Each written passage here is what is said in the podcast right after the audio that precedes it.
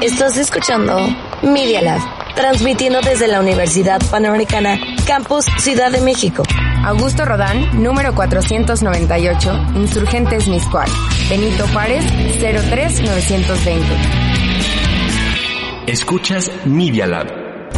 Los hechos, comentarios y opiniones expresadas en este sitio y programas son responsabilidad de quienes lo emiten. Y no reflejan en ninguna circunstancia el punto de vista de la Universidad Panamericana. De sus autoridades y o representantes legales.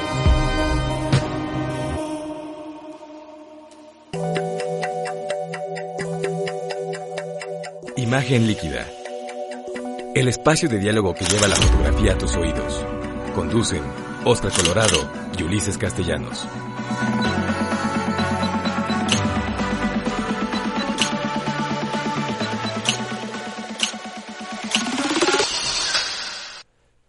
¿Qué tal? Muy buenas tardes, ¿cómo están? Los saludamos desde la Ciudad de México. Estoy transmitiendo en vivo y en directo desde la cabina A de Media Lab Radio y me da muchísimo gusto saludar a mi queridísimo amigo Ulises Castellanos que nos está eh, visitando desde conexión remota, él que siempre ha sido cofundador de Imagen Líquida. ¿Cómo estás Ulises? Me da mucho gusto verte. Bien, Oscar, aquí te saludo desde casa. No, pues buenísimo. Y aquí ya estoy viendo que estamos ya en YouTube Live y pues le quiero mandar muchos saludos. Fíjate que ya se están conectando Fabián, saludos hasta Argentina, igual que Mariana, GT, Gustavo Bruno, también nos está viendo en, Buenos Aires, Sofía, J, JP, Monje, ¿cómo estás JP? Qué gusto verte, la queridísima, la maestrísima Lourdes Almeida, Lulú, ¿cómo estás? Muy buenas tardes. Bueno, Luis Monroy. Oigan, pues les quiero dar eh, una bienvenida muy calurosa a nuestra emisión número 134 mi querido Ulises, de Imagen Líquida. Ya llevamos 134 emisiones y espero que esta tarde, tarde en América, noche en España, les sea agradable. Saludos también a Oscar Eduardo Padilla, un abrazote y Ismael Barrios también nos está viendo ahí. Ulises, bienvenido. Sí, muy bien, aquí estamos. ¿Qué vamos a tener hoy para en el programa en el programa de hoy? ¿Qué vamos a tener, Ulises? Pues mira, eh, vamos a tener varias cosas, pero también vamos a hablar de fotografía de calle y por supuesto vamos a hacer una pequeña reflexión en mi sección sobre lo que está pasando en términos de imagen con respecto a la invasión a Ucrania. Ah, muy importante, muy interesante y, un tema de muchísima actualidad. ¿Qué les parece si les recuerdo rápidamente que pueden escuchar Imagen Líquida también en Spotify y también nos pueden encontrar en Apple, no, en sí en Apple, en Apple, en iTunes pueden encontrarnos como podcast, solamente búsquenos como Imagen Líquida. Bueno, eh, les voy a platicar algunas cosas adelante, pero por lo pronto, ¿por qué no empezamos con la sección de nuestro querido Ulises Castellanos? Aquí ya nuestro, nuestro capitán de la nave, el querido ingeniero Moisés Reyes, nos va a poner la cortinilla y vamos para allá. Muchas gracias, Moy. Bitácora visual. Oye, Ulises, pues está la cosa que está candente, ¿no? El presidente Biden en Estados Unidos hizo declaraciones fuertes sobre las sanciones eh, justo esta tarde. Eh, pues está la invasión ya, ya avanzando en Ucrania. ¿Qué nos platicas tú con respecto a la imagen? Bueno, pues primero, este, no han pasado ni 24 horas ya de la, del inicio de, esta invasión informal, porque pues Putin no lo llama invasión, ¿verdad? Llama, lo llama ayuda eh, casi casi humanitaria a las repúblicas independentistas, pero vemos ya que está orquestada una invasión por tres frentes al menos, el norte, el este y el sur de lo que todavía es Ucrania. Y en términos de imagen, eh, pues, ¿qué empezamos a ver desde anoche? Pues empezamos a ver la lluvia de imágenes y eh, las nuevas características de una guerra como esta en un país europeo que además todavía, por lo que se ve, no pierde la conectividad. Lo hemos visto a través de la gente que ha estado mandando imágenes, fotografías y videos desde anoche y en el transcurso del día.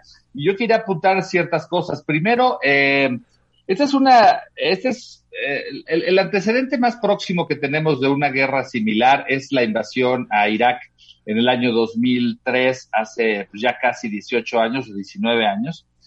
Este, y algunas particularidades. Esta es la primera eh, guerra, digamos, eh, conflicto bélico internacional hiperconectado. ¿Y qué mm. estamos viendo? Estamos viendo primero que los medios, primero vamos por lo básico, hay corresponsales extranjeros en Kiev y en algunas zonas de Ucrania que están transmitiendo a sus canales. eh, pero pues ya nada que ver como lo que vimos incluso en la primera invasión del Golfo, que quizá te acuerdes, cuando el, el, corresponsal de CNN transmitió en vivo para todo el planeta en un hecho histórico los bombardeos sobre Bagdad. Sí, sí, sí. Ahora tenemos eh, múltiples canales, tenemos muchas posibilidades, la televisión no es la reina de la transmisión de este conflicto, pero tenemos también fenómenos nuevos. Tenemos eh, por un lado, los medios tipo televisión y radio que se han comunicado, en este caso, con mexicanos que viven en Ucrania y que les han hecho llamadas telefónicas o vía celular para que les cuenten cómo están las cosas por allá. Pero adicionalmente, teníamos hasta, al menos hasta anoche un caso especial. Teníamos un youtubero mexicano que se había ido de Veracruz, se llama Alex, y que había hecho, ayer presentó un video muy bueno durante unos 17 minutos un video eh, de la situación previa a la invasión a Ucrania y explicando con bastante puntualidad qué motivaba a Rusia para esta invasión, por qué el, cuál era el papel de la OTAN, el tema de las sanciones, y lo hizo todo desde Kiev, eh, en el mero centro de la ciudad. Lo curioso, lo curioso es que este muchacho, pues apenas a la, apenas amaneció hoy en la hora local de Kiev y decidió irse de Kiev la última transmisión que supimos de él ya estaba rumbo a Polonia, ya debe estar llegando a Polonia. Y finalmente, pues, eh, lo voy a decir así, pues colgó la toalla y se fue. Eh, yo lo, lo, comenté en Twitter y pues es muy triste que primero todo el esfuerzo que hizo, nadie le está pagando por estar en Ucrania ni tiene obligación de estar ahí, pero tiene un blog y tiene una serie de, de cápsulas que ha hecho alrededor del mundo en distintos momentos, pero evidentemente se ve que no estaba preparado para una invasión armada y en cuanto empezaron, digamos que las primeras señales de, eh, del conflicto armado, pues nada, abandonó, abandonó la plaza, como se suele decir. Y este me parece un fenómeno interesante porque estamos viendo que aunque el ciudadano hace un esfuerzo porque él hace una transmisión profesional, porque tiene las herramientas para hacerlo hoy en día, porque tiene un teléfono y hay internet, eh, no tiene la preparación, no tiene el carácter y no tuvo, digamos, hay que decirlo así también, el valor para quedarse en la, en la cobertura. Oye, Ulises, eh, perdón que te interrumpa, pero ese, este punto que platicas es muy importante. Tú has hecho fotografía de conflicto durante muchos años. Eh, estuviste, bueno, me acuerdo que tu bautizo de fuego fue en el, en el movimiento zapatista eh, por ahí del 94. También has estado en los Balcanes y en otros lugares. estuviste en la zona cero de cuando el, no, no a lo mejor necesariamente un, en un tema de guerra como lo que ocurrió en el, en el, 9, en el 9-11, pero tú conoces esto, conoces este, lo que significa estar cerca de este peligro. Y lo hemos platicado en algún momento en imagen líquida, pero el oficio no implica, como tú dices, nada más tener las herramientas. Tengo la cámara, tengo eh, la conexión a internet, sino el que tengas pues eh, esta serenidad para estar trabajando en un momento de conflicto y las herramientas incluso psicológicas para aguantar eso, que ahí es donde el periodismo ciudadano suele quebrarse, ¿no, mi querido Ulises? Sí, sí, sí, definitivamente. Este muchacho seguramente es una especie de Luisito Comunica, pero era un poco más serio, pero finalmente no, no aguantó la presión. Evidentemente los corresponsales, hay ahorita corresponsales muy importantes que están ahí, tanto de CNN como de otros medios, que obviamente están preparados, obviamente traen equipo, traen gente, eh, saben moverse en estas situaciones y ahí están. También hay fotógrafos que están a lo largo de, de, Kiev, a lo largo de Ucrania. El problema es que ahorita vamos a ver entremezcladas imágenes, tanto de video como de celulares, como imágenes profesionales, de lo que está pasando. Y en, estas pequeña, en este pequeño lapso de la invasión, no han pasado ni 20 horas, todavía no vemos eh, las grandes fotografías, apenas hemos visto algunos vehículos, tanques, eh, imágenes eh, de misiles volando por encima de algunas ciudades. Hemos visto algunos autos destruidos, pero no hemos visto en realidad una imagen de guerra o una imagen de un asalto militar, porque también ha sido un asalto muy quirúrgico. Eh, hace rato hablaba yo con un par de colegas que están en la zona eh, y me decían ellos de las dificultades de cobertura, primero porque no hay un frente visible, ¿sabes? no hay a dónde ir para hacer fotografías, porque primero la invasión es por varios puntos, pero no es una invasión clásica. Eh, Moscú ha lanzado misiles y ha destruido ya 84 eh, instalaciones militares y básicamente todas las ha destruido vía remota, con misiles precisos que han pegado en radares, en instalaciones, en aeródromos. por ejemplo, hace rato, un grupo de paracaidistas ruso, es decir, un pequeño grupo de unos 12 aproximadamente, tomaron un pequeño aeropuerto que está a 15 kilómetros de Kiev sin disparar un tiro. Así lo han hecho también con la planta de Chernobyl, que también ya fue tomada por los rusos, pero también sin disparar un solo tiro. Tampoco hemos visto al ejército ucraniano eh, defenderse, eh, posicionarse. No sabemos incluso, todavía no sé cómo es el uniforme de un eh, soldado ucraniano, porque no hemos visto ninguno. No sabemos, no hay una batalla como tal. No, esto no tiene nada que ver en términos de estrategia con lo que hizo, digamos, Hitler cuando invadió Polonia en 1939, que era una invasión más clásica. Entrabas, tumbabas la frontera y digamos que la guerra la ibas ganando kilómetro a kilómetro. Aquí es una invasión por, por tierra, por aire, por mar. También han entrado por, por la parte de Crimea y están tomando la, la costa sur de Ucrania. Pero al parecer hasta el momento los únicos daños que hay son en los respectivos bombazos. Por supuesto, Ucrania ya refiere que a estas alturas hay 57 muertos. Eh, no distingue si son soldados o son civiles que muy probablemente la cifra sea real, porque evidentemente estas instalaciones militares no estaban abandonadas, pero en sí mismo no hay un conflicto. Un conflicto me refiero a unos soldados de un lado y soldados del otro. Es muy parecido, ya tuvimos un adelanto de esto cuando nosotros estuvimos en la cobertura de la guerra del Golfo Pérsico en la segunda, en marzo-abril del año 2003 eh, pasó un poco igual. En cuanto los norteamericanos entraron a, tierra iraquí, ya después de un mes de bombardeo sobre Bagdad y otras ciudades, pues de plano el ejército iraquí se quitó el uniforme y se mezcló entre la gente y los soldados llegaron hasta el centro de Bagdad eh, prácticamente sin resistencia. Es, ya son, son guerras muy diferentes, ¿no? Alguien me decía por ahí en Twitter, cuando yo decía, pues no vemos imágenes de la guerra, me decían, pues si no son las cruzadas, ¿no? Este, no hay un, un frente como lo hacían los de las cruzadas o el ejército romano y tenían enfrente a otro ejército. Es tan poderoso el ejército ruso y tan tecnológico en este momento en términos bélicos que un ejército tradicional, una infantería tradicional de tierra, pues no le puede hacer frente, es decir, sería suicida. Oye, Ulises, una pregunta rápida. A ver, eh, eh, ahorita tenemos realmente muy poco tiempo de que inicia la invasión de manera ya formal. O sea, 20 horas todavía, todavía es muy reciente.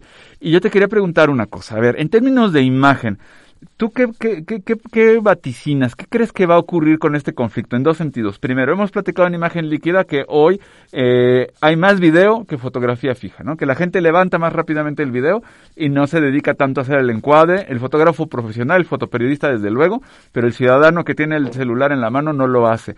¿Qué crees que vamos a ver en términos de imagen? ¿Qué se ha visto hasta el momento en estas primeras 20 horas? Mira, yo creo que lo que vamos a ver efectivamente es una saturación de pequeños clips de video que ya estamos viendo, eh, un poco, eh, un poco, digamos, eh, dispersos desde ayer, donde se ven imágenes de video de a lo lejos, muy lejos, de algunas explosiones. Pero la gente no sabe dar datos, no sabe decir si fue un bombazo, si es una explosión, no, no pueden identificar qué es lo que se está incendiando. Entonces tenemos información muy a medias. Las fotografías que ya están circulando y se pueden asomar a sitios como el diario El País o otros, otros portales internacionales donde ya se están colocando fotografías. Ah, ah, por ejemplo, está Morenati, está el, reciente premio Pulitzer, está en Ucrania.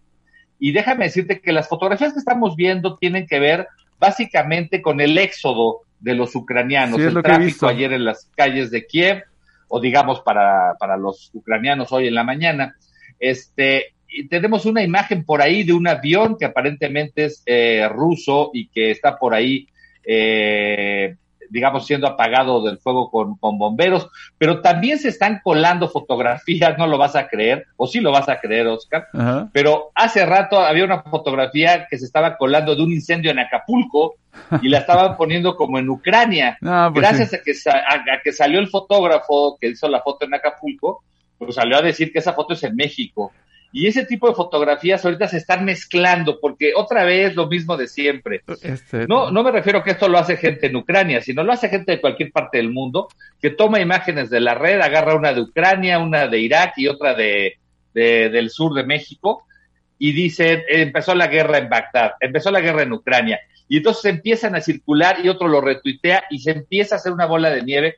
Vamos a ver mucha propaganda y mucha fake news. Ese es el problema de las redes, que aunque podamos seguir en tiempo real eh, lo que está pasando en Ucrania en las redes sociales, la verdad es que no podemos dar crédito a lo que estamos viendo hasta que no lo veamos replicado por dos o tres medios eh, consolidados y conocidos o por periodistas que nosotros conozcamos o que sigamos. Fíjate que Pero por lo pronto vamos a ver imágenes dispersas en un mundo medio plagado de mentiras. Fíjate que ahorita también, por ejemplo, yo estoy en este momento, mientras estamos transmitiendo, abriendo el New York Times, que ha hecho una cobertura bastante interesante del asunto.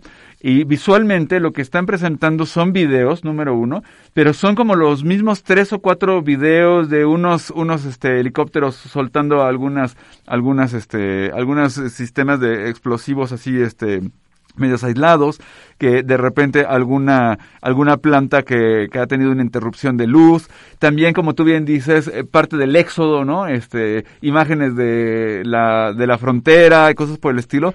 Pero yo puedo decirte que ahora lo que yo estoy viendo en el momento en el que estamos transmitiendo en el New York Times no es una cobertura fotográfica ni mucho menos. Y hay muy poca imagen realmente. Y como tú bien dices, no es como un frente. Fíjate que te, quiero compartir rápido y a, y a, los amigos que nos están viendo que hace algunos años estaba yo conversando con el entonces eh, presidente de CNN y él me platicaba en una cena que lo que les cuesta más dinero y lo peor que le puede pasar a una, a una cadena como CNN son dos cosas, los desastres naturales y las guerras. Y me decía que los desastres naturales, evidentemente, por los costos, porque nadie se quiere anunciar en medio del desastre natural y, tome Coca-Cola, cosas por el estilo. Pero me decía que el gran problema de las guerras era un poco lo que tú dices, ¿no, Ulises? Que es, ya las guerras ya no son este, campales, ya no son las batallas que puedes ver en tiempo real al estilo de las películas de Hollywood. Además, eh, como dicen, la guerra no ocurre en, en prime time, ¿no? O sea, los acontecimientos importantes no ocurren a la hora de las transmisiones. Entonces, y además son conflictos que, que, que pueden durar muchísimo tiempo. Incluso el presidente Biden decía hoy a mediodía que el efecto de las sanciones que le iban a poner a, la, Rusia, pues iban a durar, iban a tardar meses en, generar un impacto, ¿no? Entonces, claro que en este momento, como tú dices, hiperconectado, donde ya queremos ver en las redes sociales todo esto, pues tú lo sabes mejor que nadie, se genera un furor entre los medios, entre los editores, por presentar algo, lo que sea, que pues lleva al fake news, que lleva a buscar noticias donde se pueda, pero pues también creo que es algo que tendríamos que pensar seriamente en términos de las imágenes que tenemos, amén de, de estar en la era del consabido hasta no ver, no creer, ¿no? Eh, creemos que si no vemos no existe, pero sí existe. Exactamente, yo creo que es una buena oportunidad para que los medios eh, eh, profesionales que digieren un poquito más y mejor lo que está sucediendo en este tipo de conflictos, porque tienen gente profesional tanto en el lugar como en las mesas de edición. Podemos ver y esperar ahora sí, tener la calma de esperar las portadas de mañana para ver una foto auténtica de un tema que esté sucediendo, aunque no sea en tiempo real.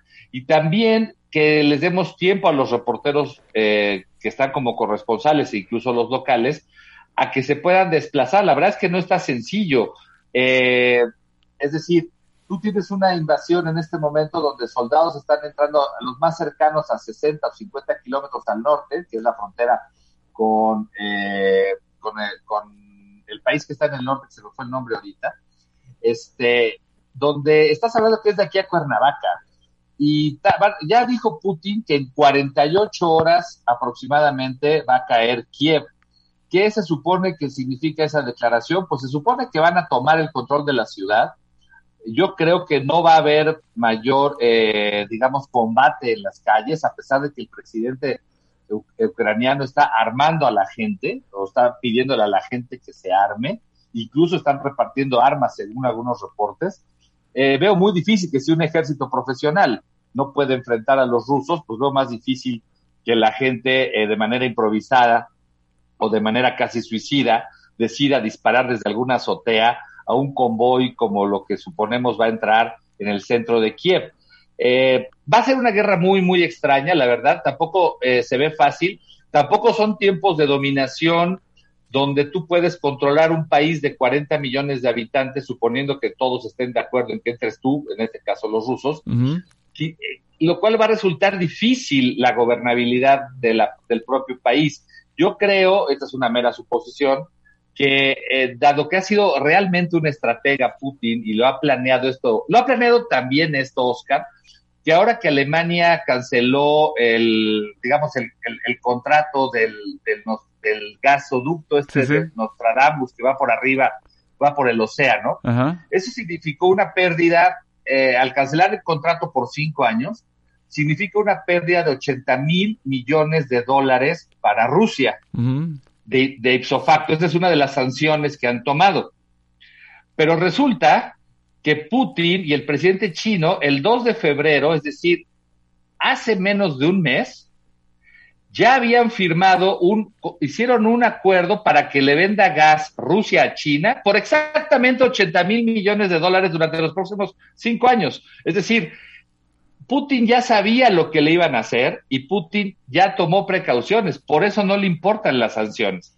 Lo que estamos viendo es un ataque militar frente a sanciones que hasta el momento son solamente económicas y de corte reputacional para la diplomacia eh, eh, eh, rusa, pero tengo la impresión de que Moscú piensa tomar el control de Ucrania en términos económicos, en términos militares, la destrucción de 84 bases eh, o instalaciones militares ha hecho que se deshabilite por completo el ejército ucraniano, es decir, deja de ser una amenaza para los rusos, y de alguna manera tenga un control económico, tenga un control militar y no toque a la población civil, es decir, de alguna manera no toque a la población civil porque van a entrar muy rápidamente a una fase de negociación. No imagino que realmente a estas alturas esto llegue a escalar a lo que muchos están diciendo. Por supuesto que se queda abierta la posibilidad que se pierda el control y esto sea el inicio de la Tercera Guerra Mundial. Pero si se impone la sensatez aún después de eh, los primeros eh, de los primeros balazos, es muy probable que eso se termine negociando en cosa de un mes y Rusia haya logrado primero que Ucrania se rinda, segundo que se que renuncie a integrarse a la OTAN, que es lo que más le importa a Putin, y que a cambio de eso se retire el ejército ruso por lo menos hasta las hasta lo que serían las repúblicas, las nuevas repúblicas eh, que reconoció Rusia que están en, el este del país. Y quisiera terminar mi comentario con eh, una recomendación para todos, para que vean películas sobre el tema, ya que no van a estar viendo, eh, ya, ya que en Europa ya está casi, ya está anocheciendo y en México en un ratito vamos a estar hartos de estar viendo eh, el Twitter, les quiero recomendar por lo menos cinco películas que están ahorita en Netflix y en otras plataformas que tienen que ver con el tema.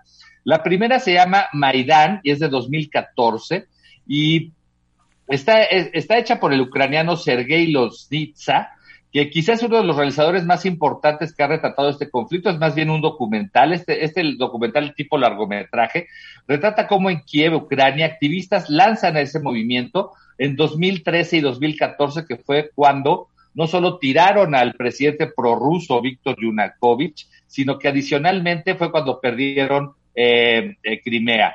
También está la película eh, Winter, on Fire, que es eh, eh, Invierno en Fuego o algo así, en 2015. Esa está en Netflix. Este trabajo se encuentra ya disponible en Netflix. Fue nominado en 2015 a un premio Oscar en la categoría del mejor documental. Repito el nombre, Winter on Fire. Y está ya disponible el documental en, Netflix. También está Frost, hecha en 2017 una película dirigida por Sarunas Partas, que muestra lo que pasó luego de la adhesión de Crimea por parte de Rusia, con la colaboración de los grupos separatistas prorrusos de la zona. También la pueden encontrar en Netflix y habla, y, es una película hermosa, digo hermosa en el sentido de que está, eh, van a poder conocer el, el paisaje de toda la zona de Donbass. También está la película de 2017, Cyborg, Héroes Never Die, los héroes nunca mueren, que es un, es un eh, corto de un grupo de voluntarios militares que llega al aeropuerto de Donetsk, que es una de las repúblicas ahora independientes, donde ocupan el aeropuerto por, eh, donde está ocupado el aeropuerto por ucranianos y durante y, que viven la guerra durante cuatro meses desde ese aeropuerto. Para esa película se gastaron casi dos millones de dólares para hacerla y está dirigida por Seital Leyev, un tártaro criado en Crimea. También está la película eh, Donbass, tal cual se llama Donbass, como la zona que está al este de Ucrania, que es de 2018, es de las más recientes, y es otro trabajo de Sergei Losinza, son, son cineastas ucranianos, en el que se aleja del documental para adentrarse en la ficción y narrar en varios episodios la situación en el este de Ucrania, donde se enfrentan los partidarios de Rusia y los que están a favor del gobierno. Y todavía tenemos una película hecha apenas en el 2020 que se llama Inner Wars. La película habla de la guerra, pero sobre todo se centra en esas guerras internas de sus protagonistas a las que hace referencia el título, sumidas en un estado patriarcal y machista, porque también así es Ucrania, que les apasiona tanto a todo mundo para ver cómo funcionan esas, esas sociedades y que cuestiona su papel dentro del conflicto e incluso dentro de la propia sociedad. Tenemos otra de 2020 que se llama The Earth is Blue as an Orange, que está filmada con un estilo metahistórico. La directora es Irina Tisilic y sigue los pasos de una mujer que se llama Ana, una madre soltera y de sus cuatro hijos que sobreviven a la situación social y política que atraviesa en Ucrania en la actualidad. Estas serían las cinco películas que recomiendo desde ya para ver una por una en estos días y entender lo que pasa en Ucrania de alguna manera, mientras Putin sigue haciendo diplomacia y sigue avanzando por el territorio ucraniano. Pues caray, Ulises, es todo, todo un tema que, bueno, habrá que darle la vista. Yo creo que ver si dentro de ocho días que volvemos a tener imagen líquida, a ver si podemos tener eh, un recuento de qué se ha visto fotográficamente hablando de este conflicto en estos primeros ocho días. Vamos a ver qué ocurre respecto de tus propios vaticinios, que creo que son muy interesantes. ¿Y qué les parece si vamos a la mitad eh, ya de nuestro programa? Vamos a hacer una, vamos a hacer un pequeño corte y vamos a regresar porque vamos a hablar sobre luces y sombras de la fotografía de calle, lo cual me parece que es interesante. Sé que les recuerdo que Imagen Líquida es un formato radiofónico que estamos haciendo vía, vía YouTube Live, pero un poco la clave tiene que ver mucho con cómo tenemos eh, organizado el programa en términos de secciones y la primera sección de Bitácora Visual que le toca a Ulises trató en este caso de Kiev y de, la invasión rusa, pero hablaremos también después del corte de luces y sombras de la fotografía de calle. Vamos al corte y regresamos en un minuto. No te vayas. En un momento regresamos a Imagen Líquida. Nosotros hacemos podcast, videos, fotos, notas, programas de radio y más. Para conectarte, solo síguenos en www.medialab.up.edu.mx. El Laboratorio de Medios de la Universidad Panamericana, Campus Ciudad de México.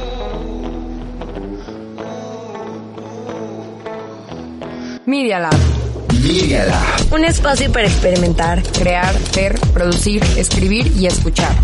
Sé parte de esto. Medialab.up.edu.mx. Media Lab.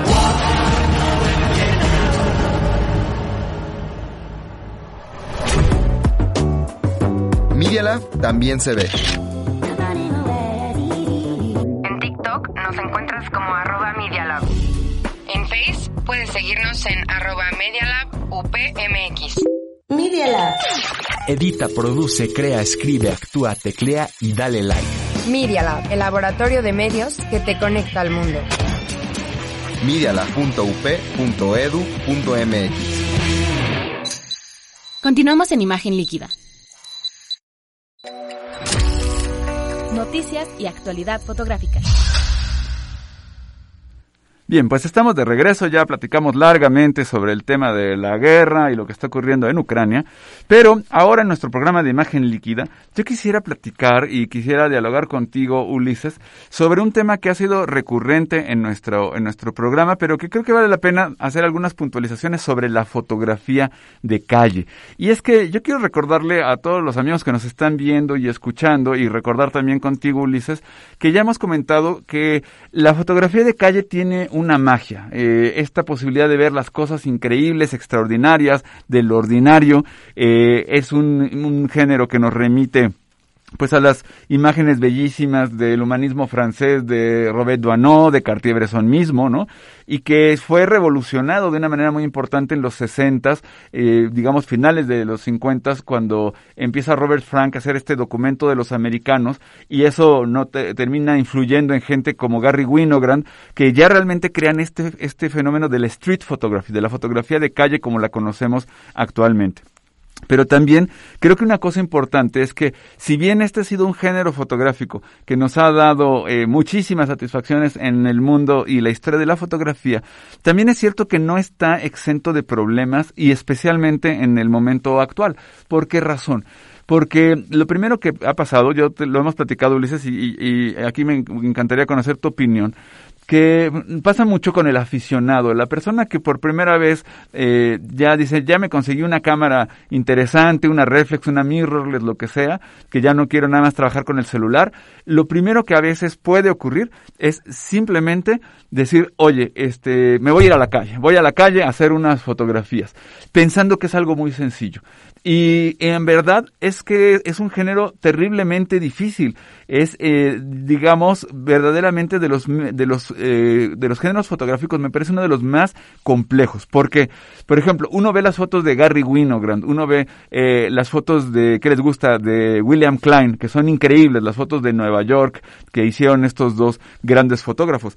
Pero, por ejemplo, una de las cosas que no se comentan tanto o que la gente no ve cuando ve estas fotografías de calle es entender que estos dos grandes fotógrafos eh, pasaron muchísimos años de su vida desde la niñez en la calle. Conocían la calle, conocían el conflicto, eh, tanto en el caso de Winogrand como de Klein, eran niños que habían sido acosados por todos los que, todos los que lo rodeaban, desde puertorriqueños, desde eh, irlandeses, desde italianos, desde todo el mundo, y habían tenido que aprender a sobrevivir. De modo que cuando estaban ya en la calle, pues no los amedrentaba nada, eh, especialmente gente como William Klein, el propio Winogrand, hacía fotografías y no le importaba que la gente le dijera, oye, ¿para qué quieres la foto? Y él contestaba, estoy trabajando, ¿cuál es el problema? Ese, ese tipo de, de, cualidad que tiene el fotógrafo de calle, a veces se nos olvida y a veces creemos que simplemente se trata de salir con la cámara a, ver qué, qué registramos. Primer asunto. Segundo asunto que me parece importante de la fotografía de calle, que es que lo vuelve tan increíblemente difícil como un género fotográfico. El tema de la excepción. Es decir, yo para hacer una gran, un gran portafolio de fotografía de calle, en buena medida, o tengo que tener unas soluciones visuales increíblemente inteligentes, donde estoy haciendo juxtaposiciones, encontrando eh, cómo está sobreponiéndose una acción frente a un anuncio, cosas por el estilo, eh, entendiendo profundamente la geometría de la calle, la luz, etcétera, pero sobre todo vive en el acontecimiento excepcional, en eso que no ocurre todos los días y que fue un fotógrafo capaz de captar con el famosísimo instante decisivo de Cartier-Bresson. El problema es, y esto se lo digo a todos nuestros, nuestros amigos, a ver, ¿qué ocurre cuando realmente nosotros nos ponemos a pensar aquí y ahora? ¿Cuántas veces hemos visto algo increíble e, y extraordinario en la calle? Vamos por la calle y vemos algo y decimos, wow, y hago una foto. La verdad es que en muchos casos muy pocas veces. Y quien hace fotografía de calle tiene un oficio de estar trabajando durante años las mismas escenas, los mismos lugares, entender la dinámica de la calle, entender quién está ahí, eh, cómo se, qué, qué acciones y qué reacciones hay en la calle. Y entonces, claro que esto, para alguien que nunca ha hecho fotografía, pues es realmente muy difícil. Ese es un, un gran, gran reto. Y entonces yo creo que vale la pena como repensar este asunto de decir, bueno, ¿por qué, ¿por qué siempre que creemos que si no, bueno, a lo mejor estoy generalizando, pero ¿por qué existe un poquito esta idea de que si no hago fotos en la calle no soy fotógrafo? O sea, alguien que hace fotografías en su estudio, que hace fotografía construida, etcétera. Eh, mm, es tan fotógrafo como, como Winogrand o, como, como cualquier otro, o como Joel Meyerowitz, por ejemplo, cualquiera de estos dioses de la fotografía de calle, Bruce Gilden, por ejemplo. Pero la fotografía de calle en ese sentido tiene, tiene como esta sombra, de decir, no es tan sencilla como parece. Creo que otro tema que vale la pena preguntarse sobre la fotografía de calle es algo que yo hice un video hace algún tiempo en mi canal hace como unos seis meses, calculo, que, hablaba de los clichés y tabúes de la fotografía de calle. ¿Qué significa eso? Que dentro de el crear un portafolio de fotografía de calle, uno lo puede hacer de una manera muy casual, con ganas de simplemente salir a la calle y capturar cosas.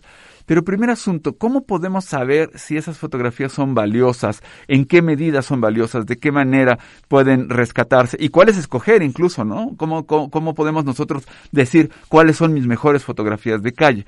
Creo que ahí hay un gran reto y el reto tiene que ver definitivamente con el qué temas escogemos y qué temas se han visto mucho, qué temas se han visto hasta el cansancio y qué temas realmente no son interesantes. Por ejemplo, un, un cliché que no necesariamente está prohibido ni mucho menos, pero es algo que, que yo lo he visto en fotografía de calle, en perfiles de Instagram, de Flickr, en toda la cantidad de cosas que ustedes imaginen, que es gente caminando en la calle.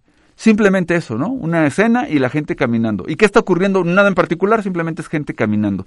Eso definitivamente no es interesante, eso definitivamente no es algo que capte la, la mirada del observador, que diga, que se detenga a ver la fotografía, que diga qué está ocurriendo. Por supuesto, ni mucho menos es extraordinario, ni es excepcional, ni nada por el estilo.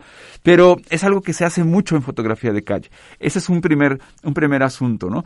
Otro asunto que tiene que ver con, la, con los clichés de la fotografía de calle, y te quiero platicar, Ulises y amigos que nos están viendo, que mucha gente verdaderamente se ofendió mucho cuando les dije que era, en este video, que era tabú hacer fotografías de personas en situación de calle. Y encontré dos cosas, se los digo con todo, con todo cariño y con toda honestidad.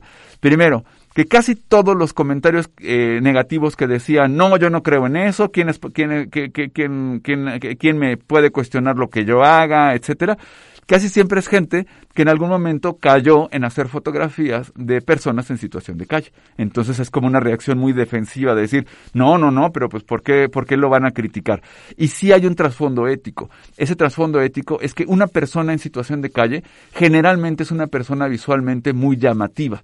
¿Por qué? Porque está sucio, porque está cargando un carrito de supermercado con sus cosas, con toda su vida ahí, etcétera. Y es, es muy fácil caer en, en eso de, en el tema de la otredad y de la diferencia. El hecho de que una persona en situación de calle eh, sea visualmente llamativa no nos hace eh, eh, éticamente más positivos de usar su imagen para, para, para tenerlo en nuestro Instagram, porque nos pareció interesante. Cosa muy distinta es cuando alguien se dedica a hacer fotografía de calle, de personas en situación de calle, de, de- de esta misma cuestión, y que quiere hacer algo por las personas, que quiere, tiene un perfil activista y quiere apoyarlas, que también hay fotógrafos y profesionales incluso que, que lo hacen, pero sí creo que vale mucho la pena cuestionar este tema de que sí es, un- eh, yo no voy a decir que es un tabú quizá, a lo mejor sonó muy duro cuando lo dije, pero sí que hay que pensársela dos veces antes de, tomar ese tipo de- de tomas fotográficas, de hacer esas tomas fotográficas, porque realmente estamos haciendo algo profundamente serio, profundamente interesante, profundamente comprometido, o simplemente estamos utilizando a otra persona par- porque visualmente nos pareció que era interesante y que era atractivo. Entonces creo que ahí sí hay que plantearse el que tal vez no hay un jurado, ni hay una- ni un grupo de gente que son los que sancionan o los que dicen que es una buena fotografía de callo, que no. Pero sí hay un mundo desde el punto de vista editorial, tanto en revistas, tanto en concursos, tanto en, por ejemplo, en museos, etcétera, eh, editores de libros y demás, que sí que tienen una serie de criterios respecto de qué fotografía les parece que vale la pena en términos de la fotografía de calle y qué fotografía no. Ese es un parámetro que a lo mejor no es lo más importante del universo. A lo mejor si yo hago fotografías para mí, pues qué bueno, me parece bien. Pero si alguien quiere destacar en el mundo de un género fotográfico, no puede no tomar en serio a las personas que están tratando de mirar a, la, a quienes están aportando algo interesante, quienes están haciendo algo que vale la pena. Y yo siempre digo, y creo que en la fotografía todos tenemos un poco esta posibilidad de crecer, de no quedarnos nada más en lo más sencillo. Y no importa en qué estado está uno, si uno es un aficionado total o si es un fotógrafo consagrado, tiene posibilidades de crecimiento, posibilidades para poder explorar otras cosas. La fotografía de calle en ese sentido no es distinta. Entonces, ¿cómo podemos tener una mirada más compleja, más interesante, generar más oficio en términos de la fotografía de calle para lograr esas tomas que verdaderamente nos quitan el aliento. Y yo quisiera aquí hacer una pequeña, una pequeña, no pausa, pero vamos a hacer un paréntesis para hablar del libro de la semana, porque está totalmente relacionado con el tema de la calle. Vamos, si me hacen favor de poner la cortinilla y regresamos en, no, no hacemos corte, nada más escuchamos la cortinilla en audio. El libro de la semana. Bien, el libro de la semana, aquí se los tengo. Este libro se llama 100 grandes fotógrafos de calle, 100 Great Street Photographers. Este libro es de David Gibson, el autor, y está editado por Prestel. Este traté de encontrarlo en español, pero no lo encontré. El que yo tengo está en inglés. Pero este es un libro muy interesante porque tiene un recuento de la fotografía de calle contemporánea que vale muchísimo la pena revisar. Hay desde perfiles totalmente contemporáneos a color, hay fotografía en blanco y negro, hay, me parece que es un recuento muy interesante de lo que también sí se puede hacer en un momento como el que vivimos hoy con la cámara en la calle. Hablar de color, hablar de temas distintos, hablar de lo que ocurre en la calle, etcétera. Yo creo que una cosa, y, ahora mismo voy a platicarlo más adelante en términos de las sombras de la fotografía de calle, es creo que también tenemos que plantearnos que tal vez, y, cuando digo tal vez es una pregunta que hago a nuestros amigos que nos están viendo y escuchando, Tal vez la fotografía de calle como conocimos en los sesentas, en, no sé, en los, en, en el periodo de entreguerras o en el propio periodo de, del humanismo francés después de la Segunda Guerra Mundial, tal vez ya no existe como tal, tal vez ya no es posible hacerlo. Hoy por hoy, creo que en el tiempo de la pandemia tenemos todavía más retos en la fotografía de calle. Primero, para no infectarse. Número uno, aunque sean espacios públicos y demás, pues siempre el estar expuesto tiene, tiene un grado de riesgo distinto al de estar confinado. Pero más allá de eso, vamos a pensar que, ok, no hay problema, yo me voy con mi cámara a hacer fotografía de calle. ¿Qué vamos a hacer? Las mismas fotografías que ya hicimos de gente caminando pero con cubrebocas, eh, en qué medida el cubrebocas está siendo complicado. Yo creo que este es un libro que es muy interesante, que vale la pena tenerlo. Les voy a decir por qué. Porque tal vez sea uno de los recuentos de un género que está transformándose tan profundamente que tal vez está a punto de desaparecer. Y también aquí me lleva a otro tema adicional, que es en estas sombras de la fotografía de calle, quizá uno de los grandes problemas que hemos platicado en el programa en más de una ocasión y que también tengo videos en el canal de YouTube sobre esto, es el problema legal que claro, cuando estábamos en la, en la fotografía humanista de, de Robert Doisneau, de Cartier-Bresson, pues no había todos los dilemas del derecho a la imagen que vivimos hoy. No había la prohibición expresa que existe hoy por hacer fotografías de menores. ¿Qué les puedo decir? Las fotografías estas maravillosas de niños que hacían Doisneau y, y compañía, Willy Ronis, etcétera, de niños en París y demás, Hoy son imposibles. ¿Por qué? Porque se requiere del, eh, permiso por escrito de los padres para poder hacer cualquier cosa con esa imagen. Y podemos sufrir una demanda, incluso penal en muchos países, por publicar eh, escenas donde hay menores de edad. Entonces, esas fotos ya no, se, ya no van a ocurrir a menos que tengamos la suerte de que nos den el permiso, por ejemplo. Y también, ¿cuál es el otro problema? Que la sensibilidad que hay de la gente hoy cuando alguien ve en la calle una cámara, una cámara reflex, una cámara mirrorless, es tremenda. Eh, hemos platicado mucho en el canal sobre las posibilidades que tienen los teléfonos móviles, los teléfonos celulares para la fotografía de calle, donde pasas desapercibido. También hemos platicado sobre la posible muerte de la reflex, pero sí puedo decir que en la fotografía de calle, hoy tener una cámara reflex así enorme, una, una Canon 1DS, eh, una de estas monstruos, simplemente son la garantía para meterse en un problema mayúsculo.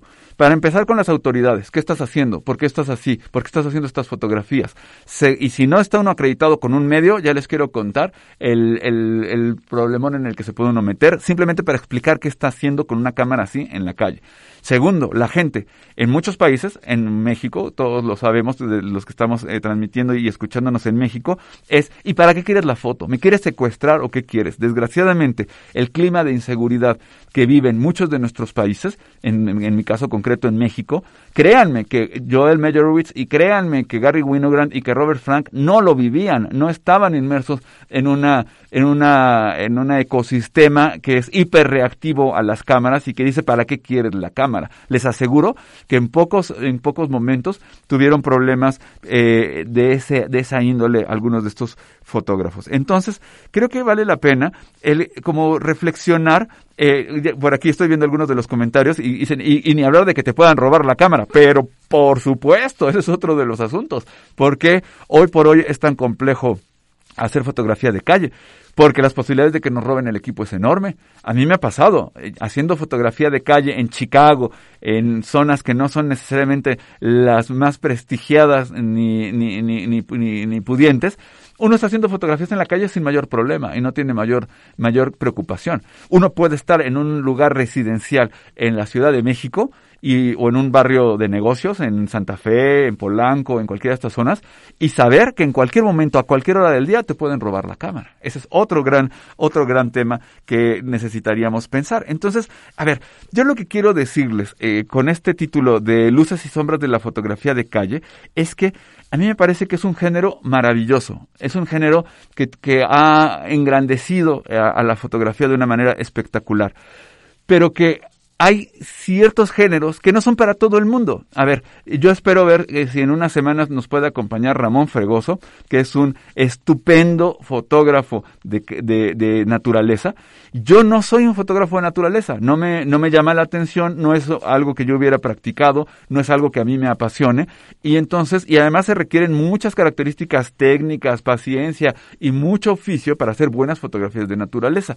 Entonces, un poco la reflexión que quisiera hacer con con nuestros amigos es eso mismo pasa con la fotografía de calle, igual que con la fotografía de arquitectura, que con la fotografía macro, que con la fotografía de muchos aspectos, donde no estamos obligados los fotógrafos a hacer todos los géneros fotográficos y no estamos obligados a hacer fotografía de calle. Al que le venga bien, al que adore la calle, que la entienda y que tenga la paciencia de poder decir, me voy a pasar 10 años haciendo un portafolio fotográfico decente con fotografía de calle y no va a ocurrir antes de 10 años porque en dos meses o en dos salidas que haga no va a ocurrir nada importante, bueno, pues entonces ese es un gran tema en el que yo creo que valdría la pena reflexionar en, en qué sentido o, o de qué manera, en qué géneros fotográficos nos sentimos cómodos, nos funcionan, etcétera.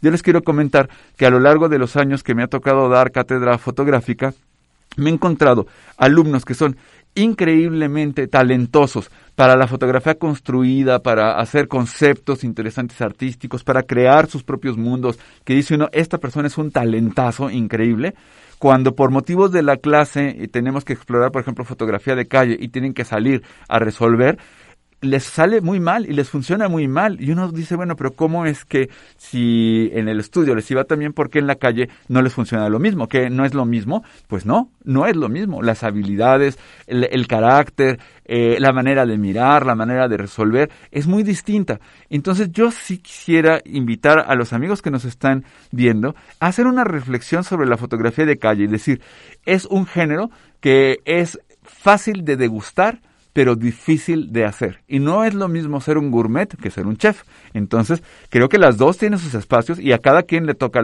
cosas diferentes. Y habrá quien efectivamente sea chef y tenga un gran ojo y una gran posibilidad para abordar estos temas de una manera impecable, interesante, propositiva, que cambie los géneros, etcétera. Y bueno, lo que creo que vale mucho la pena es hacer un examen personal y decir, ¿realmente lo mío es la foto de calle? ¿Realmente me siento a gusto? ¿Conozco la calle? Soy paciente, tengo estas cualidades, eh, o simplemente voy a salir a la calle con mi cámara porque pues ¿por qué no? Creo que eso hace diferencias importantes en todos los géneros fotográficos, no solamente en la fotografía de calle. Y de verdad, pues yo quisiera que reflexionáramos en esta idea porque no yo no quiero eh, en ningún eh, en ningún momento decirle a la gente no vayas a la calle y no no practiques fotografía de calle, pero están los problemas legales, están los cambios en la seguridad, en la seguridad tanto del que hace la foto como el que está siendo fotografiado el conocer y sentirse cómodo en ese entorno, está el haber visto, como en el libro de la semana, muchísimos autores de fotografía de calle y tratar de entender qué hace diferente una fotografía de calle para separarla de esos millones de fotografías que aparecen todos los días en, en redes sociales. Entonces, la invitación que yo les quiero hacer en esta segunda parte de nuestro programa Imagen Líquida es a sí apreciar las sombras, sí entenderlas, sí saber que existen, sí saber que no estamos obligados a hacer este género fotográfico, pero que también tiene la luz de, ah, de, de, enormes satisfacciones cuando finalmente se logra, se logra entender la dinámica de la calle, el, el que se tenga la paciencia y el oficio para poder resolver de una manera eh, diferente, de una manera que proponga cosas en un género donde además se ha visto muchísimo, pues creo que ahí vale la pena preguntarnos dónde podemos trabajar en esto, dónde podemos, dónde podemos aplicar mejor nuestro talento, nuestro esfuerzo, y si la calle nos conecta profundamente, nos encanta la calle, como decimos en México, soy un pata de perro, alguien que no puede estar en su casa tranquilo y demás, y que quiere salir, bueno, pues entonces, claro que, que la invitación es a que aproveche esos talentos para que pueda hacer esas fotografías que solamente él puede hacer, que solamente él pueda contar. Bien, pues queridos amigos, me dio mucho gusto saludarlos en esta emisión de Imagen Líquida. Ulises, muchas gracias por habernos acompañado. Súper, súper interesante el tema de lo que nos platicaste sobre la imagen en lo que ocurre en, Ucrania. Desde luego, los ánimos siempre se, se, encienden mucho con este tipo de conflictos, pero pues nada, creo que vale mucho la pena el, seguir eh, este, este recuento que pues es parte de la historia que nos ha tocado vivir en el día de hoy. Bien, pues muchísimas gracias. Cuídense mucho, les agradezco mucho el favor de su atención y nos vemos dentro de ocho días a la misma hora en el mismo, en el mismo canal de YouTube, Oscar en Fotos. Cuídense mucho, hasta pronto. Ulises, muchas gracias, cuídate. Nos, nos vemos, Oscar. No se desanimen para hacer fotos en la calle. Hasta la próxima. Gracias. Así presentamos Imagen Líquida. Los esperamos la próxima semana, aquí, en Radio UP. Transmite tu vida.